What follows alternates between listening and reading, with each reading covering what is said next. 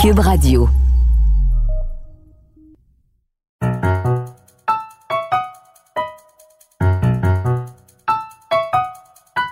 Ici Mathieu Boccoté et bienvenue aux Idées mènent le monde.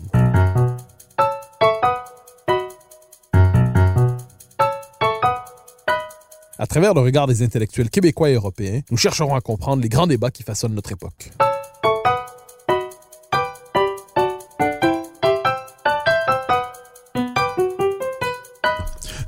30 ans, nos sociétés ont pris l'habitude de se penser à la lumière de la mondialisation, cette dernière étant présentée comme le phénomène majeur de notre temps.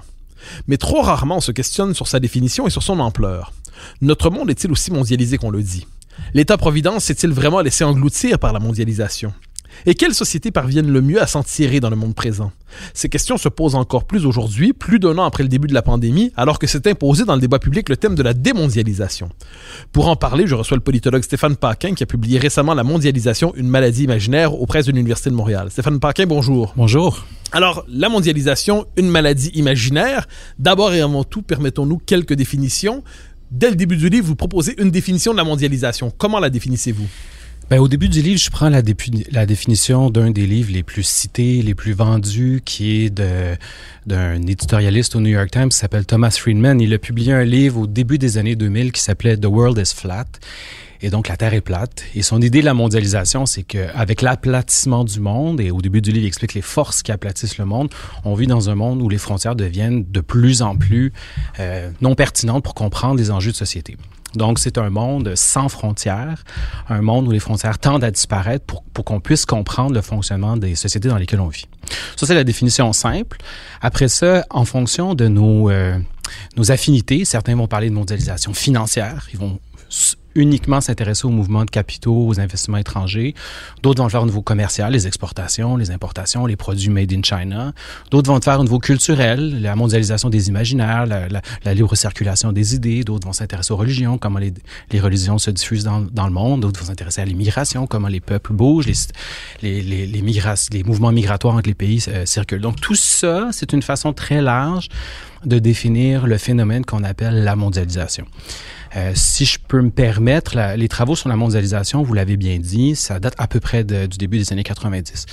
Euh, sur euh, Google, il y, a un, il y, a un, outil de recherche qui, s'appelle Ngram Viewer. Je vous suggère d'aller le regarder. Vous pouvez mettre le mot mondialisation, globalization ou peu importe dans quelle langue, choisir le, euh, la période. Et là, vous allez voir le nombre de fois où le mot a été utilisé dans les publications numérisées par Google Scholar. Euh, et vous allez voir qu'à partir des années 90, euh, il y a un décollage et c'est une courbe pratiquement exponentielle. Autrement dit, avant les années 90, le mot mondialisation était très rarement utilisé.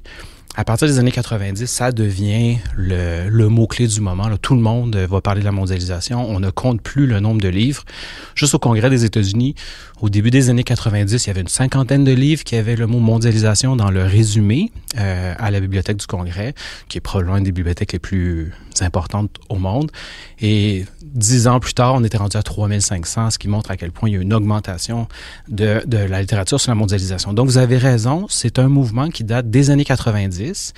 Cela étant dit, ça ne veut pas dire que la mondialisation est un phénomène des années 90. C'est à partir de ce moment-là qu'on a, commencé à utiliser le mot qui, lui, est, intégré dans le Larousse à partir des années 1950.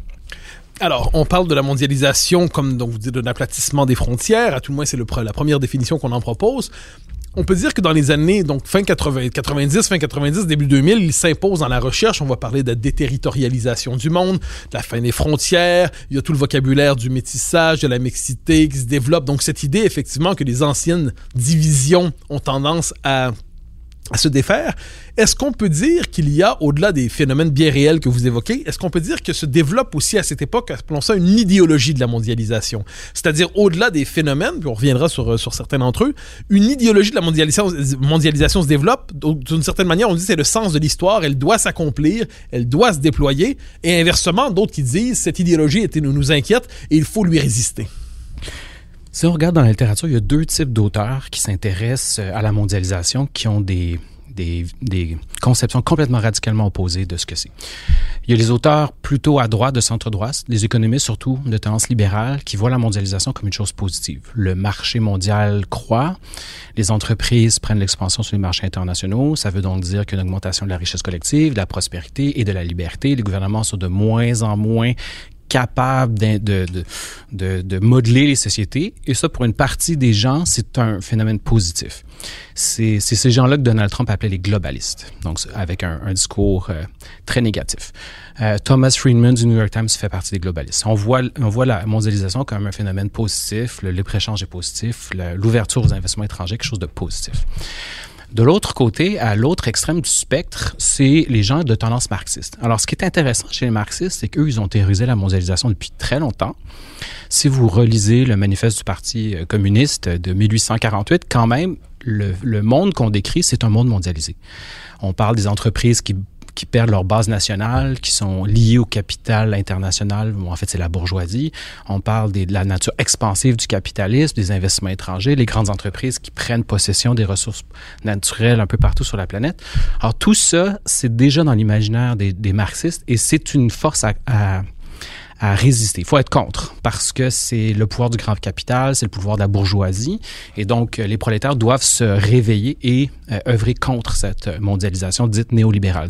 C'est à partir de ce moment-là qu'on accole le mot néolibéral à celui de mondialisation. Alors, je vous relance là-dessus, cela dit, parce que ça me semble euh, majeur. début des années 2000, la mondialisation s'idéologise, j'entends par là, c'est-à-dire on nous dit finalement tout passe par le filtre de la mondialisation. Euh, y a les trottoirs et la mondialisation, les nuages et la mondialisation, l'église du coin de la rue et la mondialisation. Mais quand on vous lit, euh, vous semblez nous dire, j'exagère dans ma formule, mais vous me direz dans quelle mesure, euh, mesure j'exagère finalement, la mondialisation n'a pas eu lieu. Ou à tout le moins, elle, on a exagéré ce phénomène dans la réalité des choses, dans la réalité des sociétés. Ouais. Finalement, la mondialisation est un phénomène bien moins important qu'on ne l'a suggéré. Donc, l'écart entre l'idéologie et la réalité, c'est considérable. Est-ce que je, je, je force votre pensée en disant la mondialisation n'a pas eu lieu, mais est-ce que ça dit un peu quelque chose de votre description?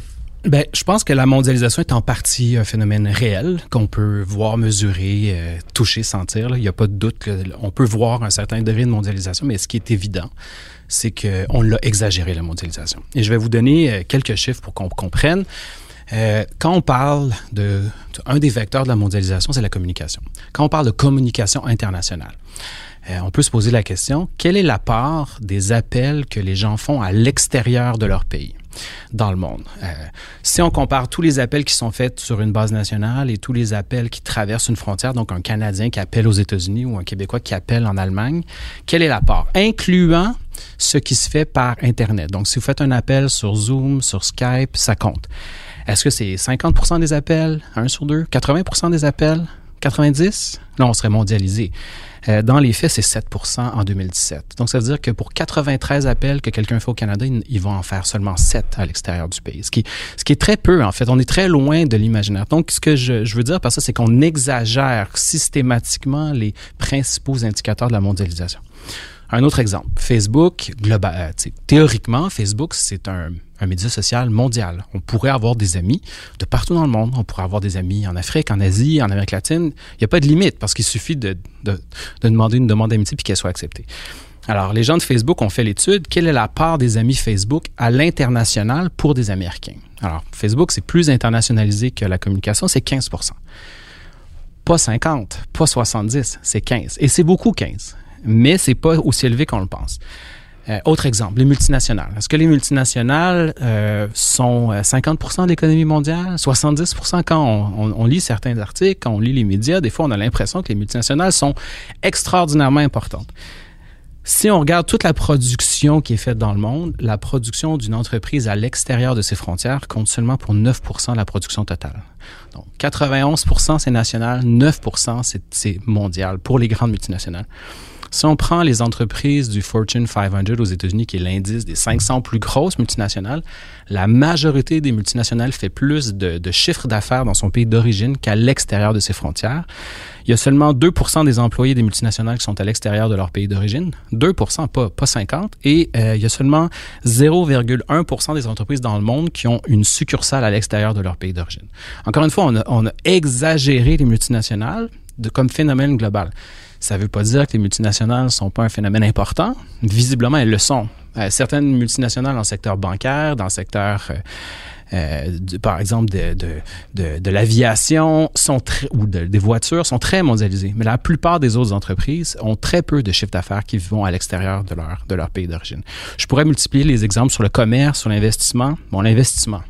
Quelle est la part des investissements que les entreprises font à l'extérieur du pays par rapport à ce qui se fait à l'intérieur d'un pays? Ben, les chiffres les plus récents nous disent que pour 90 investissements 90% des investissements se font dans un pays, puis 10% se font à l'extérieur du pays. Encore une fois, la proportion est que 10% pas 50, pas 70. Et pour le commerce mondial, là, c'est un peu plus. Les chiffres de l'Organisation internationale du commerce nous disent que les exportations des pays dans le monde représentent 29% du PIB mondial. C'est beaucoup 29% euh, C'est le chiffre qui est le plus élevé pour les indicateurs de la mondialisation. Mais attention, quand vous achetez un téléphone made in China, quelle est la part de la valeur du téléphone qui reste en Chine par rapport à ce qui va aller ailleurs dans le monde? Alors, c'est seulement 3,5% à peu près de la valeur du téléphone qui reste en Chine, à peu près 5 ou 6 dollars. Le reste, c'est des pièces et des composantes qui viennent de d'autres pays, comme des États-Unis, euh, euh, de la France, euh, du Japon, de la Corée du Sud. Si on, on enlève, et ces pièces-là traversent plusieurs frontières avant de se rendre en Chine pour être réexportées, si on enlève les réexportations, donc les choses qui sont calculées deux fois dans le, commerce international, on tombe à 19 Donc, le commerce international, excluant les réexportations, c'est 19 Fait 81% du commerce mondial est dans les pays, 19 à l'extérieur du pays. Ça vient complètement relativiser euh, ce qu'on voit globalement comme étant euh, les indicateurs clés de la mondialisation. C'est beaucoup moins intensif, extensif que ce que les gens pensent normalement. Puis, euh, il y, a un, auteur suédois qui s'appelle Hans Rosling qui, qui, justement est un genre de rockstar des conférences. Il fait des TED Talks très reconnus partout dans le monde. Il s'est amusé à faire à poser des sondages à des gens qui sont spécialisés sur la mondialisation, spécialisés sur ces questions-là.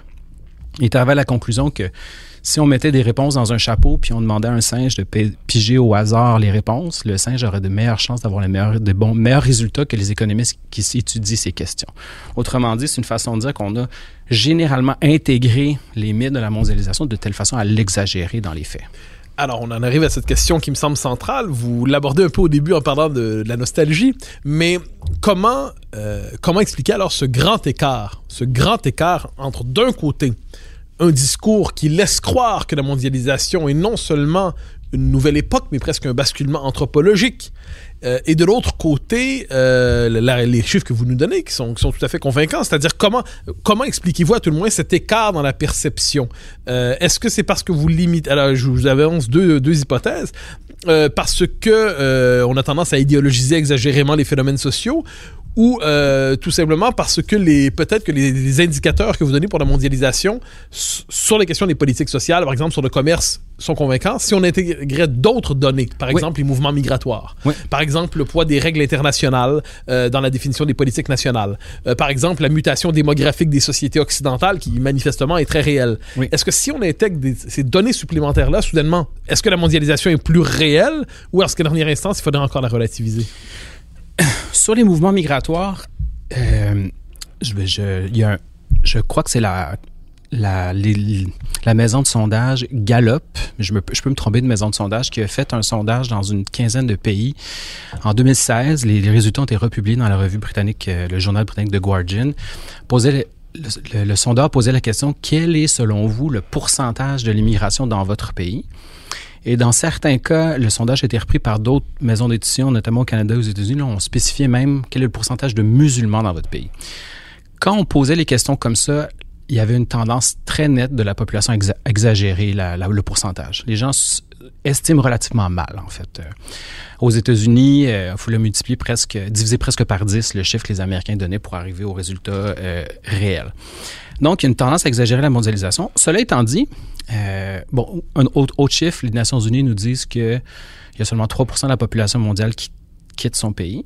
Donc, c'est peu, 3 Puis après, on estime que 90% des gens ne quitteront jamais leur pays de leur vie.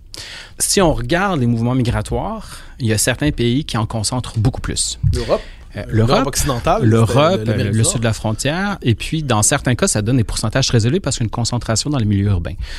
Quand vous regardez Montréal, euh, le pourcentage de non-natifs, c'est comme ça que Statistique Canada définit, on est à peu près à 22% Mais à Toronto, on, on s'approche du 50 Et si on intègre deuxième et troisième génération là, et là, ça, là, ça, ça va. Et à Montréal, les, anglophones ne sont pas des étrangers. Donc, le portrait multiculturel à Montréal est, faussé par le chiffre de 22% Dans la pratique, si on rajoute euh, francophones, non francophones, immigrants, on, a un portrait qui est vraiment très différent. Donc, ce qui, ce qui est très important de la, de la migration, c'est qu'il y a une très forte concentration, souvent dans les milieux urbains et qui donne euh, une ampleur complètement différente à, ce phénomène. Sinon, j'ai manqué la deuxième partie de votre question. Alors, c'est sur la question du grand écart. Oui, pour comment j'explique les... Parce que vous nous dites, avec des chiffres tout à fait intéressants, tout à fait convaincants, eh bien, euh, on a exagéré la description du phénomène. Euh, la vie est plus nationale qu'on ne le pense finalement. Mhm. les, les indicateurs de mondialisation sont réels, mais ils ne sont pas aussi élevés qu'on pourrait le croire. Pourtant, Pourtant, dans la population, à tout le moins dans le, appelons ça le sens commun de l'époque, la mondialisation serait beaucoup plus avancée. Donc, comment expliquez-vous cet écart entre ce que vous décrivez et les mythes de la mondialisation que vous évoquez aussi? Bien, déjà, il faut que je précise que je suis pas le seul à parler de mythes. Là, je veux pas m'attribuer, euh, oui, je veux pas m'attribuer euh, un mérite. Euh, il y a un chercheur américain qui s'appelle Gemma Watt qui a publié un livre il y a une dizaine d'années qui déjà commençait à poser des questions, né en Grande-Bretagne. il y en a plusieurs quand même. Puis moi, ce qui m'a toujours surpris, c'est quand j'enseignais à mes étudiants euh, de l'École nationale d'administration, mais aussi dans les cours que j'ai donnés en France euh, pendant ma sabbatique euh, il y a deux ans, c'est qu'il y avait toujours une sorte de dissonance cognitive entre les chiffres que je leur donnais qui provenaient de grandes organisations internationales qui mesurent la mondialisation, comme l'OCDE, le Fonds monétaire international, la Banque mondiale, puis leur perception. Alors, je me suis posé la question, qu'est-ce qui explique cet écart? Première hypothèse, c'est que dans les années 90, quand on a commencé à parler de la mondialisation sérieusement, là, quand j'en parlais tout à l'heure, l'explosion des recherches sur la mondialisation, on s'est mis à formuler des hypothèses, mais on n'avait pas la durée pour les tester. Et donc, on a généralisé des hypothèses qui se sont avérées 30 ans plus tard, 25 euh, ans plus tard, à être fausses. Euh, donc, c'est des hypothèses non testées qui sont restées dans, dans l'air du temps, qui n'ont jamais été euh, scrupuleusement analysées par les chercheurs. Euh, il y, y, a un psychologue euh, aussi qui s'appelle Kahneman, qui a gagné un prix Nobel d'économie, qui parle de l'heuristique de disponibilité. Bon, alors ça, c'est un mot sophistiqué qui signifie que quand quelque chose frappe l'imaginaire, vous avez plus tendance à vous en rappeler que la récurrence d'un phénomène statistique. Autrement dit, euh, une délocalisation d'entreprise au Québec, qui est un phénomène réel, une entreprise qui, étrangère qui vient fermer une usine au Québec ou euh, des, bombardiers qui exportent sa production à l'étranger, ce sont des phénomènes qui frappent beaucoup plus l'imaginaire que l'augmentation du financement de l'État-providence année après année, par exemple. Ce qui fait qu'on a l'impression, on va généraliser des phénomènes exceptionnels. Et donc, ça nous donne une fausse perception de la mondialisation. C'est pour ça qu'il faut toujours retourner aux chiffres, aller voir les bases de données pour comprendre la tendance. L'autre euh, L'autre hypothèse vient de Steven Pinker de Harvard puis d'autres économistes qui nous dit qu'on a fondamentalement dans la vie, on a un biopessimisme. Le biopessimisme signifie que le mal est plus fort que le bien. On se rappelle plus d'avoir perdu 200 euh, dollars que d'avoir euh, euh, des augmentations de salaire régulières, par exemple. on a tendance à euh, à se souvenir plus souvent ou, un, commentaire négatif va laisser beaucoup plus de traces dans nos cerveaux que des encouragements nombreux et répétés. on a notre, notre façon de fonctionner comme ça. Et donc, on a un biopessimisme, qui fait que quand on analyse la mondialisation, on a tendance à prendre, à croire plus facilement le pessimisme. Ce pessimisme-là est est accéléré ou accentué par euh, en partie les médias, parce que ce qui est, si c'est une bonne nouvelle, c'est pas une nouvelle. Donc, euh, on verra pas souvent dans le journal de Montréal ou euh, la presse, euh, aucun avion est décollé. tous les avions sont décollés sans problème à, l'aéroport de Montréal aujourd'hui. Ce genre de nouvelles-là, ça fait pas une nouvelle. Mais quand il y a un avion qui a un problème, ça fait la une du téléjournal, puis on en parle pendant trois jours. Puis là, les algorithmes accentuent le phénomène, c'est-à-dire que vous avez tendance à sélectionner des auteurs qui pensent comme vous, qui confirment votre billet. Puis le dernier point, ça, j'ai trouvé que c'était une étude intéressante. C'est une prof d'université à Harvard. Euh, dont le nom m'échappe pour le moment, mais euh, qui euh, a écrit un article qui s'appelle Left Wing Pessimism en recherche. Alors, elle, elle est prof Jennifer Horschild. Elle est professeure en études africaines-américaines aux États-Unis, à Harvard, puis elle a découvert... elle elle se questionnait pourquoi est-ce que le discours concernant les Africains-Américains aux États-Unis est si pessimiste alors que clairement il y a une progression notable de leurs conditions réelles d'existence aux États-Unis. Elle, s'expliquait mal l'écart entre les deux. Et une de ces hypothèses, c'est le left-wing pessimism. Si vous voulez publier de la recherche académique, vous devez être pessimiste. Vous avez plus de chances d'être rejeté si vous êtes optimiste que pessimiste. Si vous avez un ton pessimiste, vous avez plus de chances d'avoir une carrière, un avancement. Elle attribue ça beaucoup aux théories critiques en sciences sociales. Puis quand vous êtes, tu sais, moi, j'ai beaucoup lu d'auteurs qui ont développé des théories critiques. Très souvent, je trouve que c'est très stimulant. Je pense que la majorité des théories critiques sont insatisfaisantes, mais quand ils sont très bonnes, c'est quelque chose d'extraordinaire. Euh, mais le problème avec les théories critiques, c'est qu'on ne peut pas arriver à la conclusion après avoir analysé un problème que les choses vont mieux parce qu'on on viendrait renier le fondement même des théories critiques. Parce que notre but, c'est d'émanciper la population, euh, c'est de libérer euh, des contraintes. Donc, il faut critiquer un système, on ne peut pas en faire l'apologie. À partir d'un arrière-fond normatif très exigeant. Très, très, très exigeant. Et donc, ce left-wing pessimism explique aussi pourquoi il est, il est de bon ton d'avoir un discours extrêmement négatif sur la mondialisation parce que on, on, on peut on peut à partir de ce prisme-là, mieux se sentir. Euh, globalement, on est mieux accepté socialement. Puis, euh, je l'ai vécu un peu avec, euh, la, le, comme vous disiez, le livre est sorti en mars. J'ai eu des critiques positives, mais j'ai aussi des critiques très violentes de gens d'extrême gauche, en fait, qui me reprochent de... En fait, ce qui est très intéressant, je ne vais pas les nommer pour pas les antagoniser davantage, mais l'idée de base, c'est que on me reproche de ne pas être pessimiste face à la mondialisation. On me reproche euh, de ne pas comprendre. Tu sais, mais je dis des faits qui me semblent irréfutables dans le livre, mais j'aurais bien aimé que ces gens-là m'arrivent avec d'autres faits qui, viennent valider mes, hypothèses. Ça, j'aurais trouvé ça extraordinaire. On aurait appris quelque chose. J'aurais pu réviser mes positions. Mais là, ça a été un discours idéologique, extrêmement violent. Puis, euh, tu sais, je vais vous donner quelques chiffres que je, mets dans le livre qui leur ont pas plu. Euh, aucun pays dans le monde aujourd'hui a un taux de pauvreté infantile plus bas qu'il y a 50 ans. L'économiste Angus Deaton, qui a pris Nobel d'économie, euh, nous dit cette situation est inimaginable sans la mondialisation de l'économie. Euh, la Banque mondiale nous dit en 1980, une personne sur deux dans le monde vivait dans l'extrême pauvreté. Ça veut dire qu'avec avec moins d'un dollar 90 par jour euh, américain, aujourd'hui, on est moins de 10 Ce qui est formidable, inimaginable sans la mondialisation. Là, la question qu'on se pose, nous, euh, occidentaux, est-ce que cette réduction massive de la pauvreté dans les pays du Sud, puis ça s'explique beaucoup par la croissance de la Chine, est-ce que ça nous a affectés? Est-ce que ça, signifie la mort de l'État-providence? Alors, j'ai regardé les chiffres du financement de l'État-providence. le financement d'État-providence, depuis 1960, les dépenses publiques ont augmenté euh, de 206% Donc, il n'y a pas de coupure de l'État-providence par rapport aux belles années des Trente Glorieuses. On a un État-providence plus généreux, mieux financé. Ou je peux vous donner un autre exemple, vous qui aimez l'histoire du Québec. Quand Jean Lesage a pris le pouvoir en 1960, son premier budget, j'arrondis, le premier budget du gouvernement du Québec, c'était de 600 millions de dollars. Si je le mets en dollars d'aujourd'hui en calculant l'inflation, ça signifie 5 milliards de dollars. Le budget du Québec en 1960 en dollars d'aujourd'hui, c'est 5 milliards de dollars. Le dernier budget du gouvernement Legault, c'est 135 milliards de dollars. Il faut multiplier le budget de la Révolution tranquille par 23. Alors, est-ce que ça veut dire qu'on a réduit les dépenses publiques par rapport à la période des 30 glorieuses? Non, on l'a incroyablement augmenté dans les faits. Et ça, c'est mal reconnu. Euh, les, pays de l'OCDE n'ont jamais eu d'état de providence aussi développé. Euh, et c'est pour ça aussi que, contrairement à ce que bien des gens pensent, jamais les gouvernements euh, n'ont récolté autant de taxes et d'impôts auprès de leurs citoyens.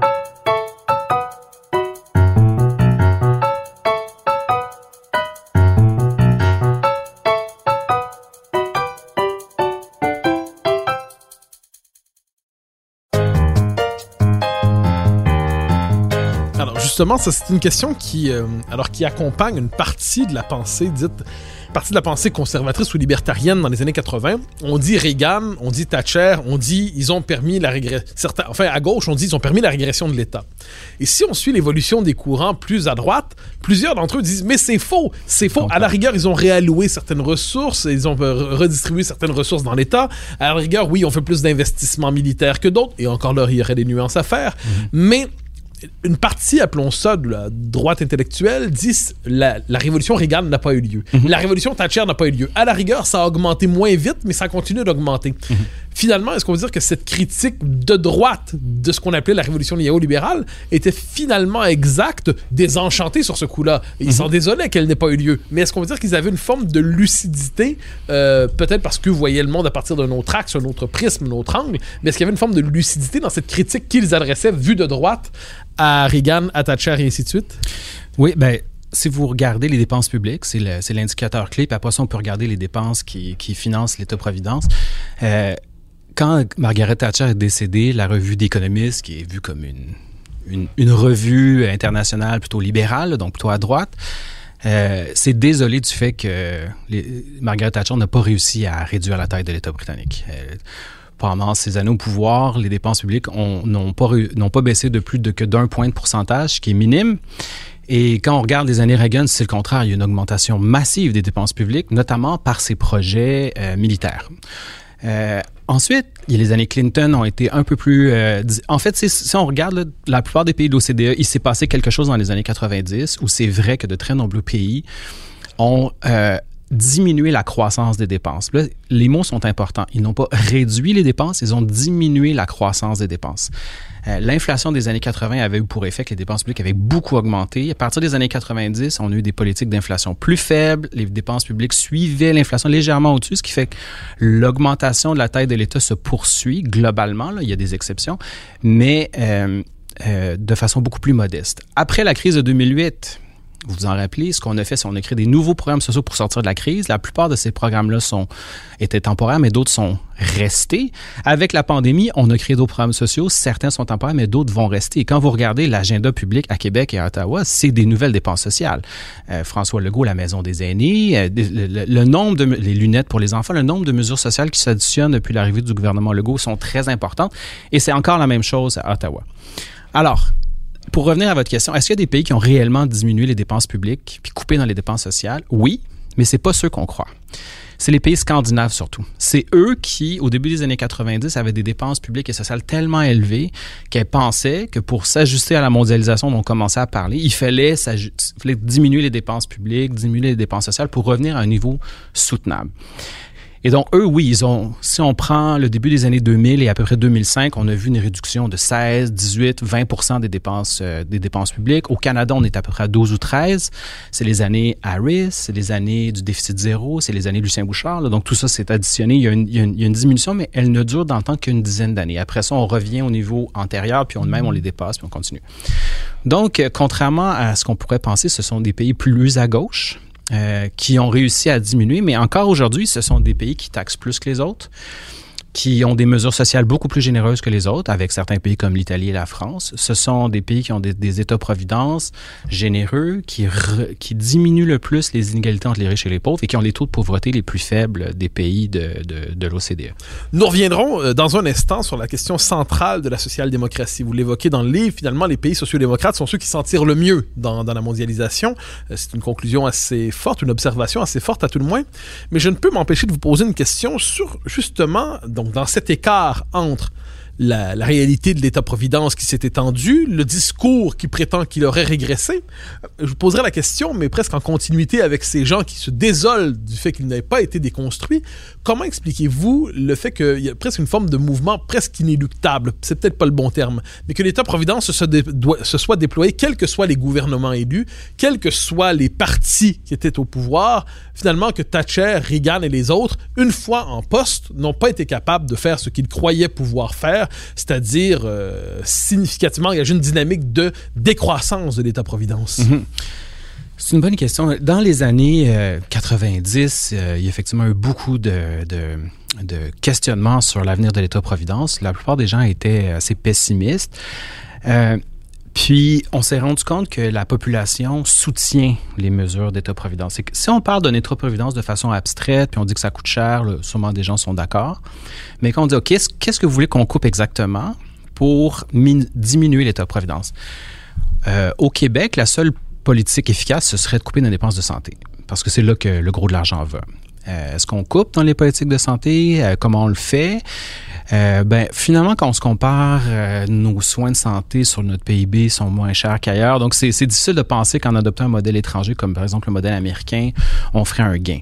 Nous, on dépense grosso modo 11% de notre, PIB en santé. Les Américains sont presque à 19% donc ce serait même une catastrophe d'adopter le modèle américain. Fait qu'on peut essayer de rendre le système plus efficace, plus performant, mais euh, couper, ça devient difficile. Après ça, on se dit, bon, ben... La bureaucratie. La bureaucratie. La bureaucratie.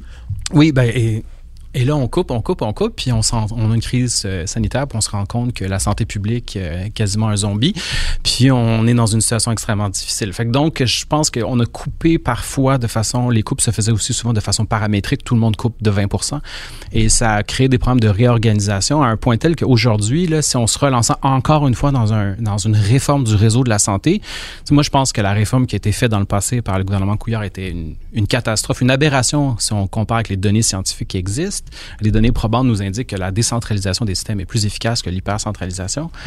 Mais je ne pense pas que le réseau de la santé est capable de prendre encore une fois une nouvelle réforme du système de santé après la précédente et la précédente et la précédente. Laissez les gens de la santé travailler. Mais donc, c'est... Euh, ensuite, euh, on a développé des politiques sociales. Ça, les gens euh, tendent à l'ignorer, ceux qui sont le plus à gauche. Mais dans les années 90, on a créé les garderies publiques du Québec. Euh, c'est un réseau qui coûte plusieurs milliards de dollars par année.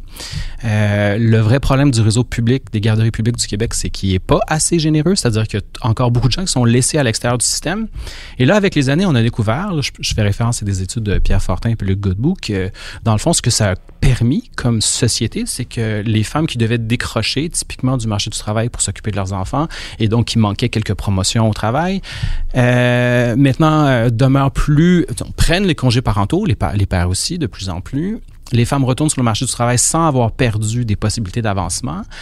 Euh, et elles paient plus d'impôts et de taxes et donc elles financent par leur, leur, leur leur accès sur le marché du travail, les mesures sociales. Et là, c'est extraordinaire. Au Québec, pour les femmes de 25 à 35 ans, euh, le taux d'emploi, donc le nombre de personnes qui ont réellement un emploi entre les hommes et les femmes est le même.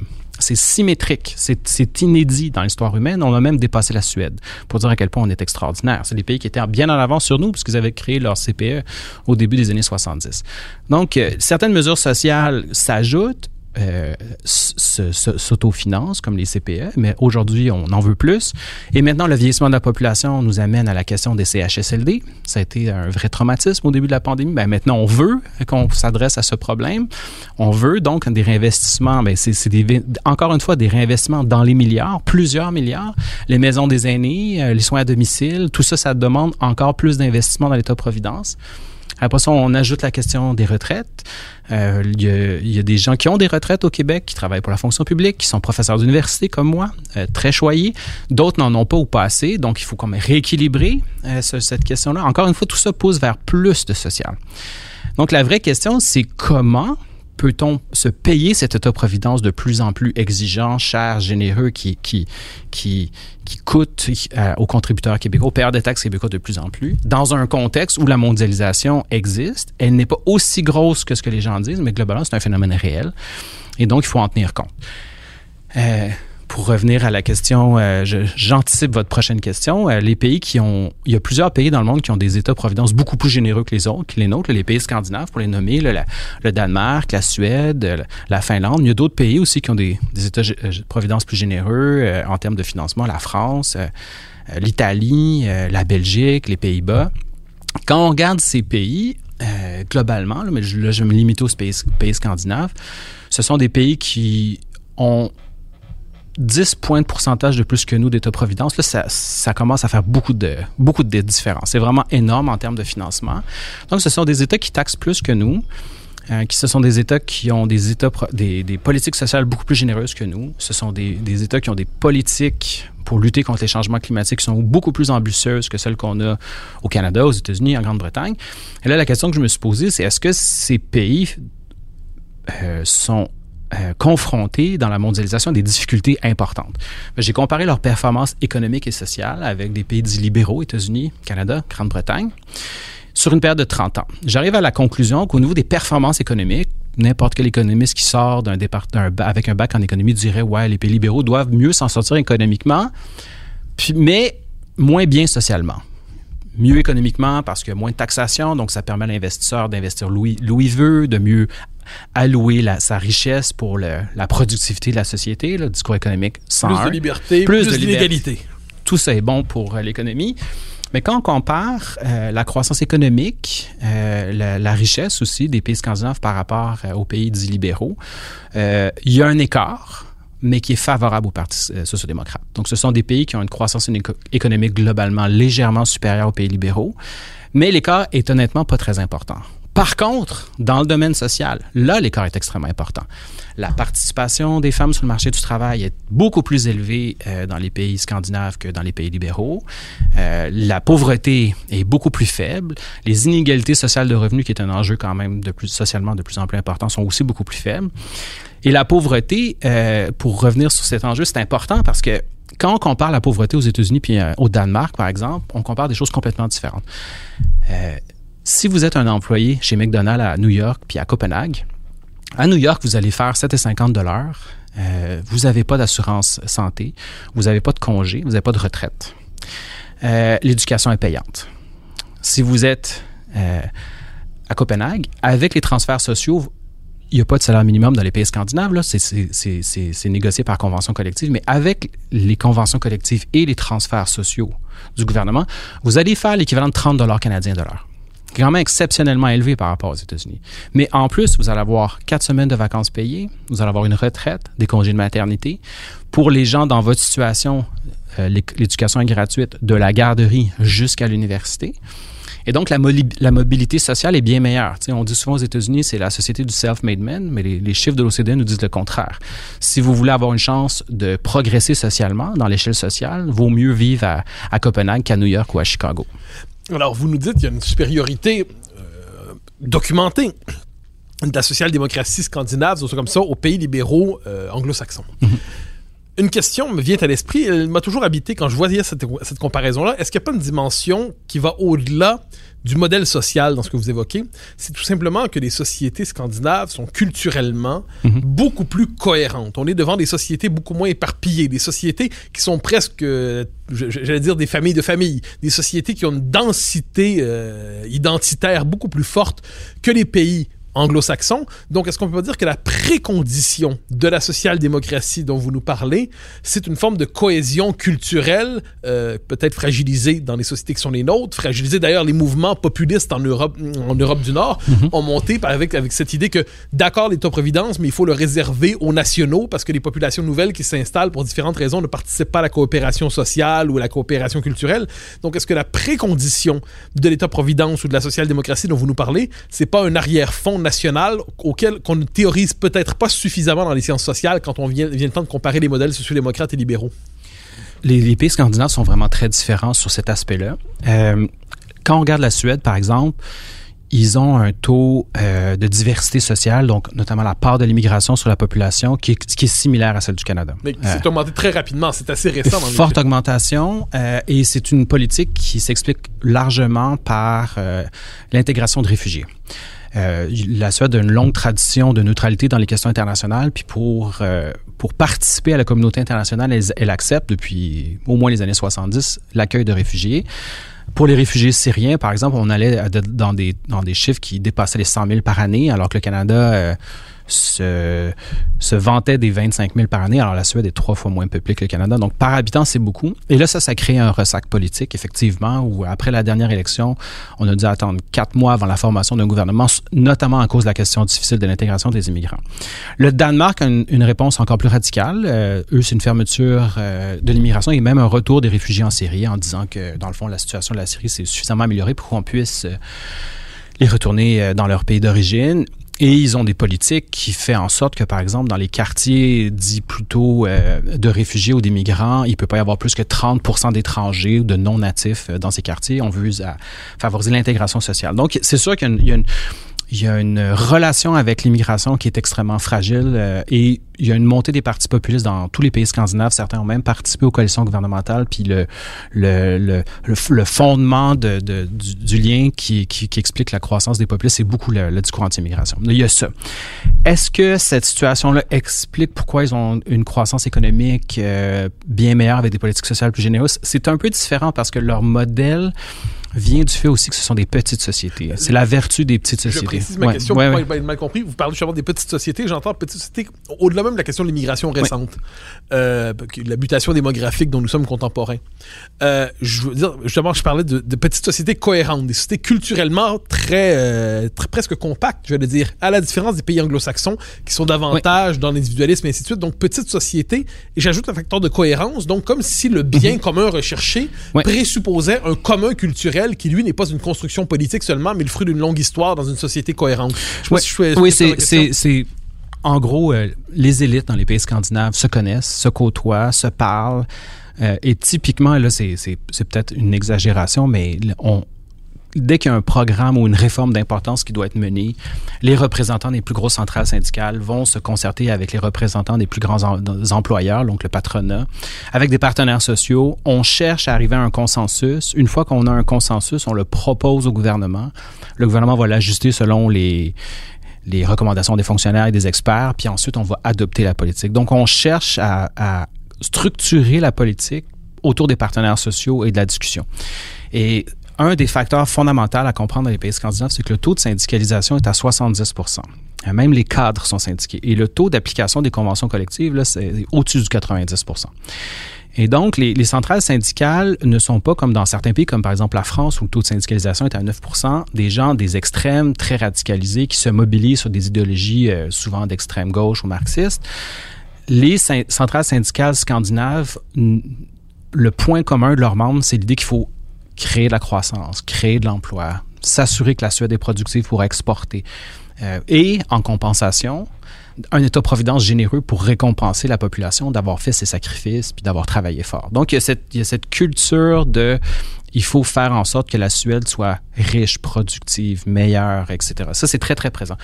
Et d'ailleurs, dans les sondages, quand on demande aux Suédois, est-ce que vous achèteriez un produit made in Sweden plutôt qu'un produit made in Germany, par exemple, les Suédois choisissent le made in Sweden bien avant. Pour eux, c'est un gage de qualité, de, sérieux. Et je suis pas certain qu'au Québec, on a un taux de, aussi élevé de confiance dans nos capacités de production manufacturière, par exemple. Alors, on arrive au temps de la dernière question, justement. Je vous ramène, euh, je vous ramène au Québec pour cette dernière question. Le Québec, en Amérique du Nord, passe pour la société la plus social-démocrate. Mhm. Est-ce que c'est vrai? Et si oui, est-ce que le modèle social-démocrate québécois performe bien? Oui, c'est. Les chiffres nous disent que oui. Alors ça, euh, évidemment, je, je- je suis très conscient qu'il y a des partis politiques qui vont, qui vont être déçus de ma réponse, mais qu'est-ce que c'est le modèle québécois dont, dont on parle tout le temps? Le modèle québécois, c'est c'est une sorte de néocorporatisme à la scandinave, mais très relâché, donc beaucoup moins institutionnalisé, où il y a beaucoup de discussions entre euh, la société civile et le gouvernement pour définir des politiques sociales. Le Québec, c'est un État-providence beaucoup plus généreux que ce qu'on trouve ailleurs. Si vous comparez les chiffres du financement d'État-providence québécois, euh, au Québec, les dépenses sociales équivalent au niveau de l'Allemagne, alors que le Canada anglophone, le Canada Québec, est en dessous du niveau des États-Unis. Pour vous donner un exemple de l'écart qui se creuse, l'essentiel de l'écart s'est créé depuis les années 90, où nous, on va de plus en plus vers le social, alors que le Canada va de moins en moins vers, vers le social. Peut-être que Trudeau va, va amorcer un changement, mais il est trop tôt pour le dire. Et donc, un État-providence plus généreux, moins d'inégalités sociales, moins de pauvreté qu'ailleurs. C'est clair, ça c'est très très clair. Euh, taux de participation des femmes sur le marché du travail qui est exceptionnellement élevé. Et le dernier aspect du modèle québécois, c'est que l'essentiel du secteur financier au Québec euh, n'est pas lié au secteur privé. Euh, les plus gros joueurs du secteur financier, c'est la Caisse de dépôt, le Mouvement des Jardins, les fonds syndicaux, euh, et ensuite, on va rajouter la Banque nationale. Puis, est-ce que la Banque Laurentienne est toujours une institution québécoise? La question est posée, là. Mais grosso modo, les gros joueurs du secteur financier au Québec ne sont pas des banques privées ou des banques à charte comme on a au Canada, anglais ou aux États-Unis. Donc, il y a vraiment un modèle politique sociale, discussion entre les partenaires sociaux et un modèle financier non, non typique qui fait que le Québec est vraiment unique euh, en Amérique du Nord. Sur ces paroles réconfortantes pour la différence québécoise, Stéphane Paquin, je vous remercie infiniment pour votre passage aux idées mènent le monde. Je rappelle le titre votre- de votre livre, euh, La mondialisation, une maladie imaginaire, aux presses de l'Université de Montréal. Stéphane Paquin, merci. Merci.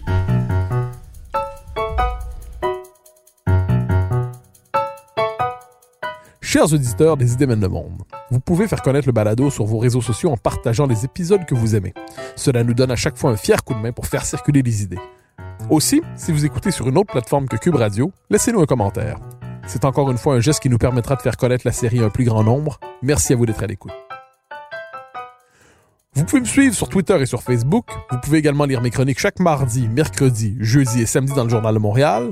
Vous pouvez également m'écouter chaque semaine à la Joute et sur Cube Radio tous les jours à 10h à l'émission de Richard Martineau. Animation et recherche, Mathieu Bocoté. Réalisation, Anne-Sophie Carpentier. Une production Cube Radio.